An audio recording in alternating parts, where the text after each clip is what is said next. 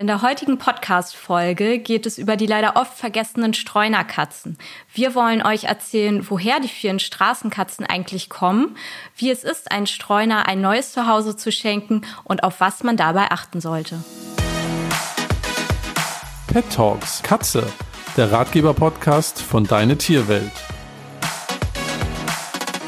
Wenn man sich dazu entscheidet, einen Streuner bei sich aufzunehmen, dann gibt es verschiedene Wege, wie man das äh, so tun kann. Ja, wenn man an Straßenkatzen denkt, so geht's mir zumindest oft, dann fallen einem öfter mal die so die Urlaubsorte ein, in denen man Urlaub gemacht hat und an denen sich viele Straßenkatzen an vielen Ecken rumtreiben. Und in der Tat gibt es mittlerweile wirklich viele Tierschutzorganisationen, die sich für Auslandskatzen einsetzen und dann versuchen, sie an liebevolle Katzenhalter, ähm, zum Beispiel hier bei uns in Deutschland, zu vermitteln. Und in diesen Ländern ist die Tierschutzsituation oftmals wirklich auch ganz anders als äh, bei uns, wie wir das so bei uns zu Hause kennen.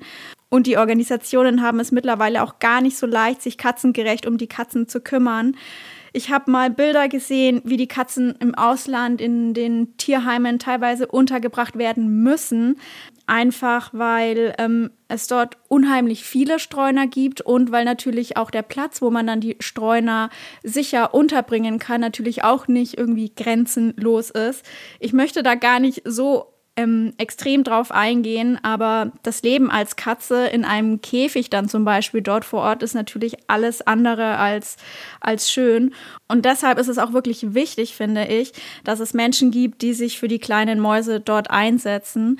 Also es gibt wirklich viele Streuner im Ausland, aber, und ich finde, das vergisst man so oft, Streuner gibt es nicht nur im Ausland. Und das ist auch kein Thema, was jetzt in den Medien, finde ich, so alltäglich präsent ist. Aber in Deutschland gibt es tatsächlich rund zwei Millionen Katzen, die auf der Straße unterwegs sind.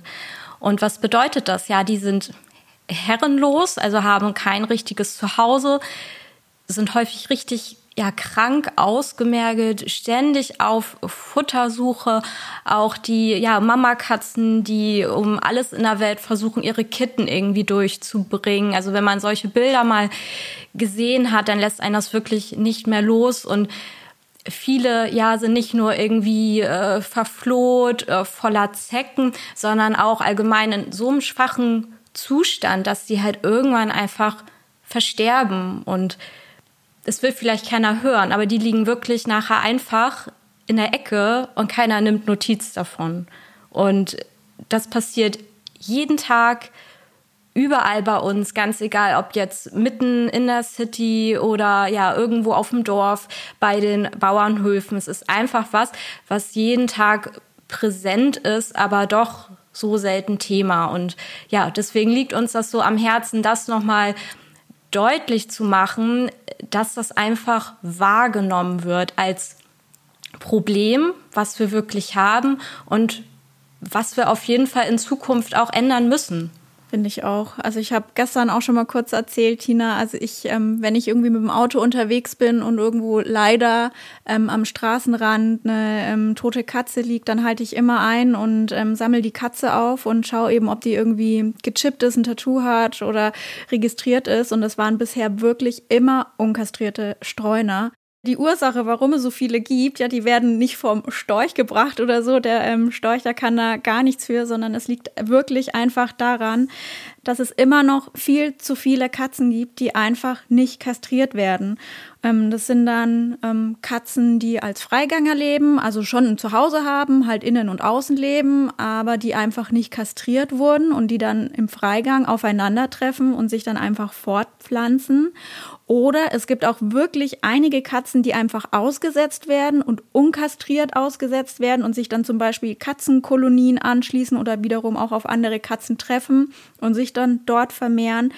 Oder, und was ich auch ganz wichtig finde, es kommt auch wirklich vor, dass ähm, sich Wohnungskatzen außen fortpflanzen. Und deswegen finde ich es persönlich auch wirklich wichtig, dass man nicht nur seine Freigänger kastriert, sondern auch seine Wohnungskatzen, weil es kann einfach immer vorkommen, dass die Katze mal schnell aus der Tür raushuscht, aus, unbemerkt irgendwie auf dem Balkon irgendwie ähm, entwischt und dann ist die unkastriert irgendwie außen und trifft dann auf einen unkastrierten Kater, auf eine unkastrierte Katze und schwupp ist sie schwanger. So entstehen dann immer wieder bemerkt oder auch unbemerkt größere Katzenkolonien außen, die dann versorgt oder auch nicht versorgt werden. Und ja, die Katzen werden immer mehr. Es gibt da ja auch wirklich äh, schockierende Zahlen. Also tatsächlich ist es so, es muss man sich einfach nur mal auf der Zunge zergehen lassen. Das ist wirklich Wahnsinn. Und zwar kann halt eine einzige unkastrierte Katze in nur vier Jahren wirklich Tausende vom Nachkommen erzeugen. Das heißt, auch wenn die ja unkastrierte Wohnungskatze dann mal ausbüchst und sich irgendwie mehr oder weniger vergnügt, kann allein das dann halt schon diese Folgen nach sich ziehen. Ähm, und ja, das ist, ist dann halt, wie du gesagt hast, schon ein Teufelskreis. Das heißt ja nicht, dass auch der Bauer nicht seine fünf oder zehn Katzen da auf dem Hof haben kann, die ihm da ne, unterstützen bei der Mäusejagd zum Beispiel.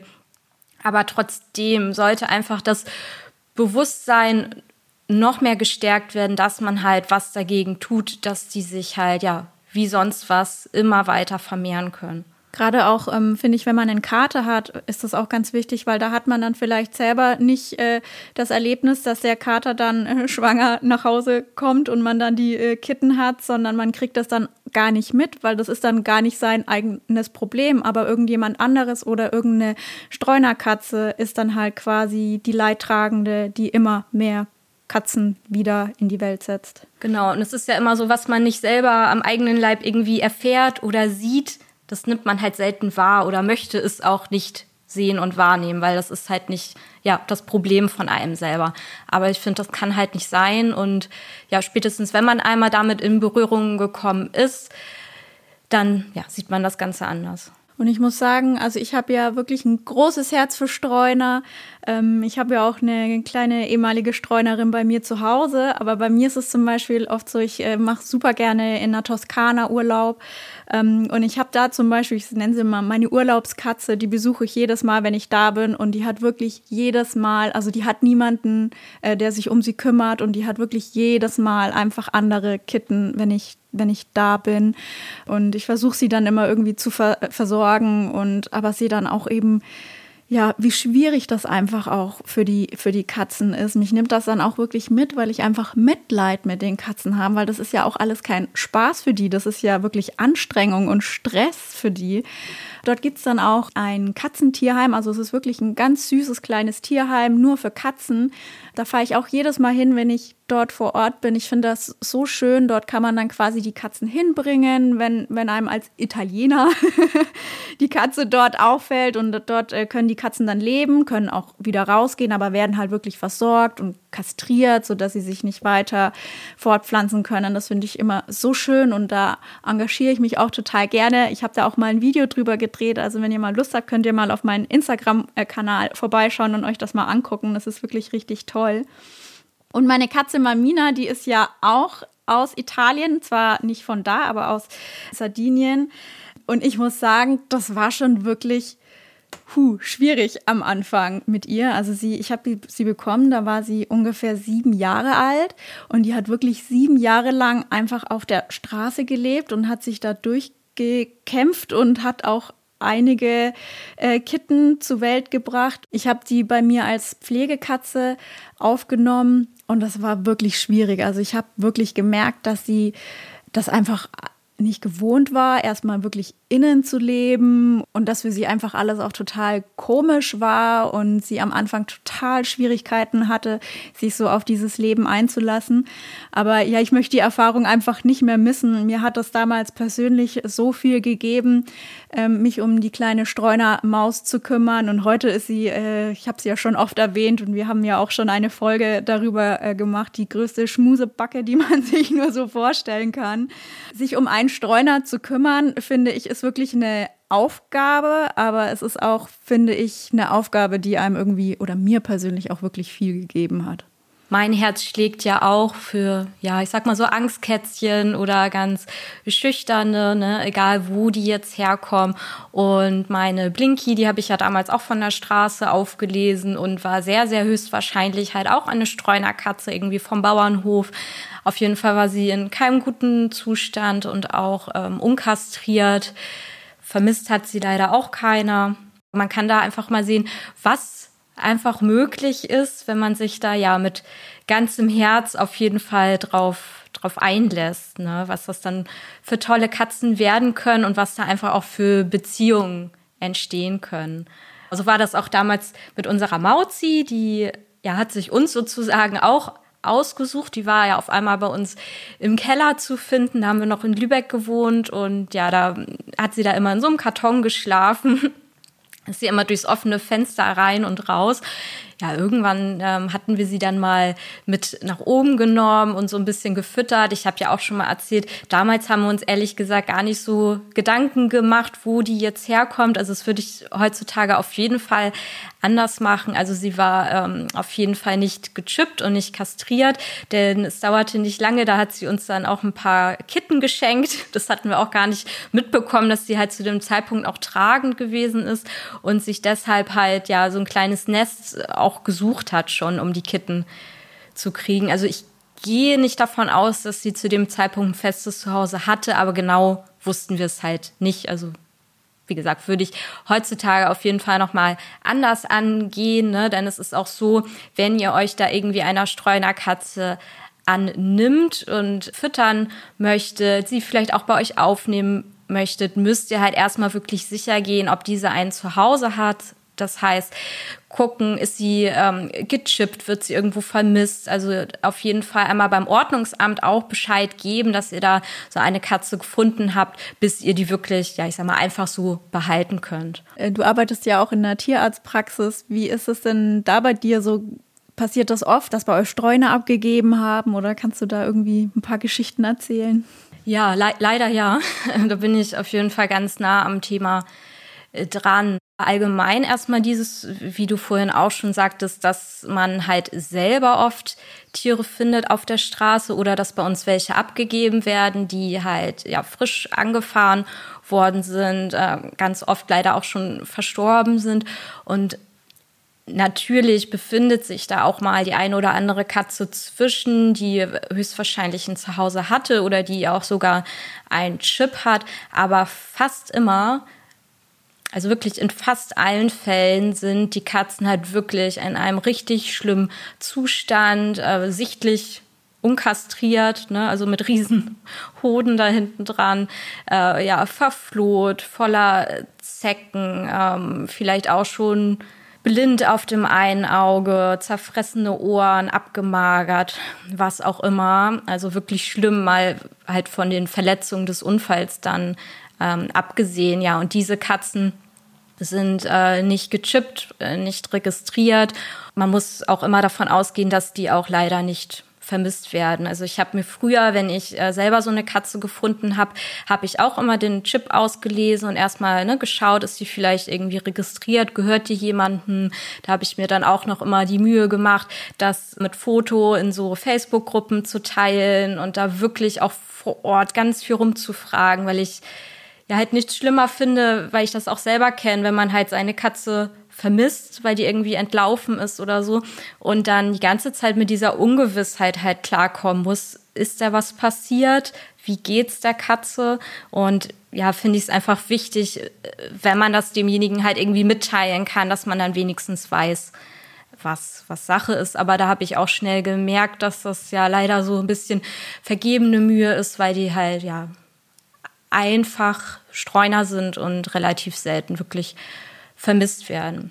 Dann gibt es halt auch regelmäßig so Kastrationsaktionen, die ja so zweimal jährlich ungefähr vom Staat finanziert werden in vielen Gemeinden in Deutschland und ja, das ist richtig, richtig cool. Und wenn man da dann als Tierarztpraxis äh, teilnimmt, kann man da halt für sorgen, dass diese herrenlosen Katzen die ja überall unterwegs sind auf dem Dorf oder so zum Beispiel, dass die halt eingefangen werden und kastriert werden. Wie gesagt, alles mit Zuschuss vom Staat und ja, dass man da einfach ein bisschen Herr der Lage wird. Und hier in, in Dithmarschen, also da, wo ich vorher gearbeitet habe, in einer kleinen Gemischpraxis, also ist das wirklich eine kleine Region mit auch jetzt nicht so viel äh, Menschendichte, Menschenpopulation, aber trotzdem hat man da nicht schlecht gestaunt, wie viele Katzen da immer vorbeigebracht wurden. Da dachte ich auch so, wo kommen die denn alle her? Weil es ist wirklich so, wie wir vorhin schon sagten, sie, man sieht sie ja sonst so offensichtlich nicht. Genau. Und dann ist es so, in der Praxis, wo ich momentan arbeite als TFA, arbeiten wir eng mit dem Amt zusammen. Also das heißt, wenn in unserer Region irgendwie Katzen gefunden werden, die offensichtlich kein Zuhause haben, also so als Fundtier gelten, dass äh, das Amt sich dann bei uns meldet, beziehungsweise die Leute, die die gefunden haben, sich bei uns melden können und das als Fundtier melden. Und das heißt, die Katze muss dann nicht ins Tierheim gebracht werden, sondern wird erstmal zu uns gebracht, gegebenenfalls auch versorgt, wenn ja es irgendwie gesundheitliche Probleme hat und dann auch kastriert. Und wir bemühen uns dann halt einen Besitzer ausfindig zu machen, falls es einen gibt. Und wenn es keinen gibt, nach einer Zeit kümmern wir uns dann auch um die ähm, Vermittlung für ein neues Zuhause. Ja, es ist wirklich so, dass man das bei uns in Deutschland eigentlich kaum mitbekommt. Also ich weiß auch, unser ortsansässiges Tierheim, die betreuen auch mehrere Katzenkolonien hier im, im Umfeld und schauen halt einfach, ähm, dass die Katzen mit Futter versorgt werden, kontrollieren, ob neue Katzen dazukommen und schauen dann halt eben, dass sie die dann ähm, eventuell eingefangen bekommen und kastrieren können und schauen halt einfach auch, dass die gesundheitlich soweit äh, in Ordnung sind. Und ich weiß auch, dass es hier bei mir, ja, was heißt ein paar Kilometer weiter weg, ein älteres Ehepaar gibt, die auch eine Katzenkolonie ähm, einfach privat versorgen. Und ja, das bekommt man so als Otto-Normalverbraucher, würde ich sagen, gar nicht so mit, weil das einfach nicht so populär gemacht wird hier. Deswegen ist es schon wichtig, dass da einfach aufgeklärt wird, dass es äh, dieses Problem auch bei uns einfach ist. In manchen Gemeinden gibt es ja auch schon so richtige Kastrationspflichten ne, für Freigänger. Also ich finde das auf jeden Fall gut und ja, würde mir wünschen, dass das äh, weiter verbreitet auch durchgesetzt wird. Ne? Und wenn ihr da halt was machen wollt, ja, natürlich bei den eigenen Katzen anfangen, aber ihr könnt natürlich auch Organisationen unterstützen, ne? von Tasso zum Beispiel, da gibt's das Bündnis pro Katze, was ins Leben gerufen wurde und äh, die setzen sich halt auch für Kastrationsaktionen ein und halt auch diese Kastrationspflichten in Deutschland bei uns durchzusetzen.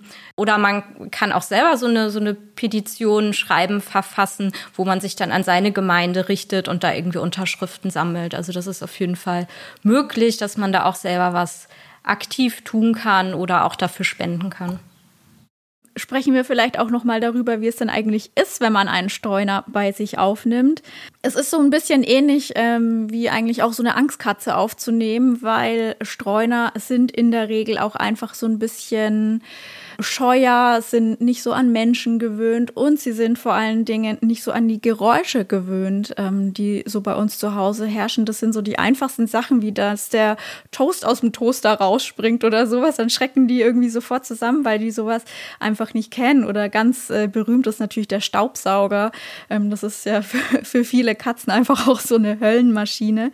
Also man muss einfach wirklich damit rechnen, wenn man eine Straßenkatze bei sich aufnimmt und der bei sich zu Hause ein sicheres Zuhause schenkt, was auch wirklich richtig toll ist, was ich schön finde, weil es gibt ja eigentlich nichts Schöneres, als so einer armen Katze irgendwie ein sicheres Zuhause zu bieten. Aber man muss sich einfach äh, bewusst machen, dass es auch nicht so einfach ist. Also die sind, wie gesagt, die ganzen Geräusche einfach nicht gewöhnt, die ähm, so in einem normalen Haushalt herrschen. Viele davon haben einfach Angst vor Menschen, lassen sich nicht anfassen und verstecken sich dann ähm, anfänglich sehr viel. Und dann ist es halt auch einfach so, dass sie natürlich gewohnt sind, ihr äh, Geschäft einfach nur im Freien zu machen.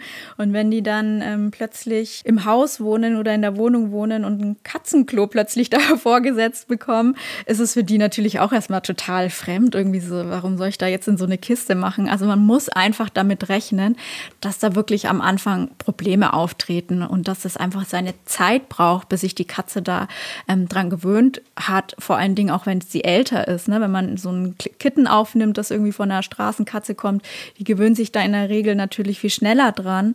Aber eine ausgewachsene Katze von schon ein paar Jahren, die hat damit einfach Probleme und das muss man sich einfach auch äh, bewusst machen und sich, finde ich, einfach drauf einstellen und sagen, ja, ich nehme das in Kauf, das ist in Ordnung, wenn die Katze ihre Zeit braucht und ja, ich helfe ihr, äh, wo ich kann. Genau, und da einfach auch nochmal seine Erwartungen hinterfragen. Also, wie gesagt, wir vermitteln halt diese Fundkatzen auch äh, über die Praxis. Und da ist es natürlich immer gar nicht so einfach, dann auch ein geeignetes Zuhause zu finden. Und bei manchen Katzen findet es man vielleicht auch nicht. Da muss man dann auch so ehrlich sein und ja realistisch beurteilen, möchte die Katze das überhaupt?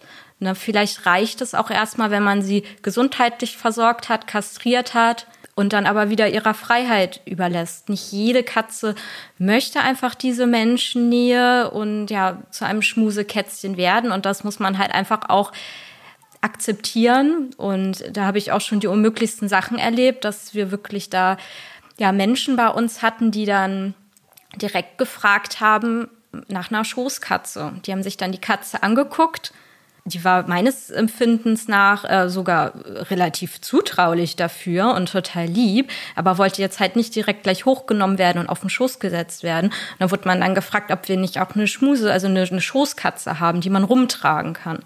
Da sage ich jetzt nicht mehr viel zu, aber Ja, da sollte man sich dann einfach keinen ehemaligen Streuner dann äh, aussuchen, wenn man äh, dann so eine Katze haben möchte.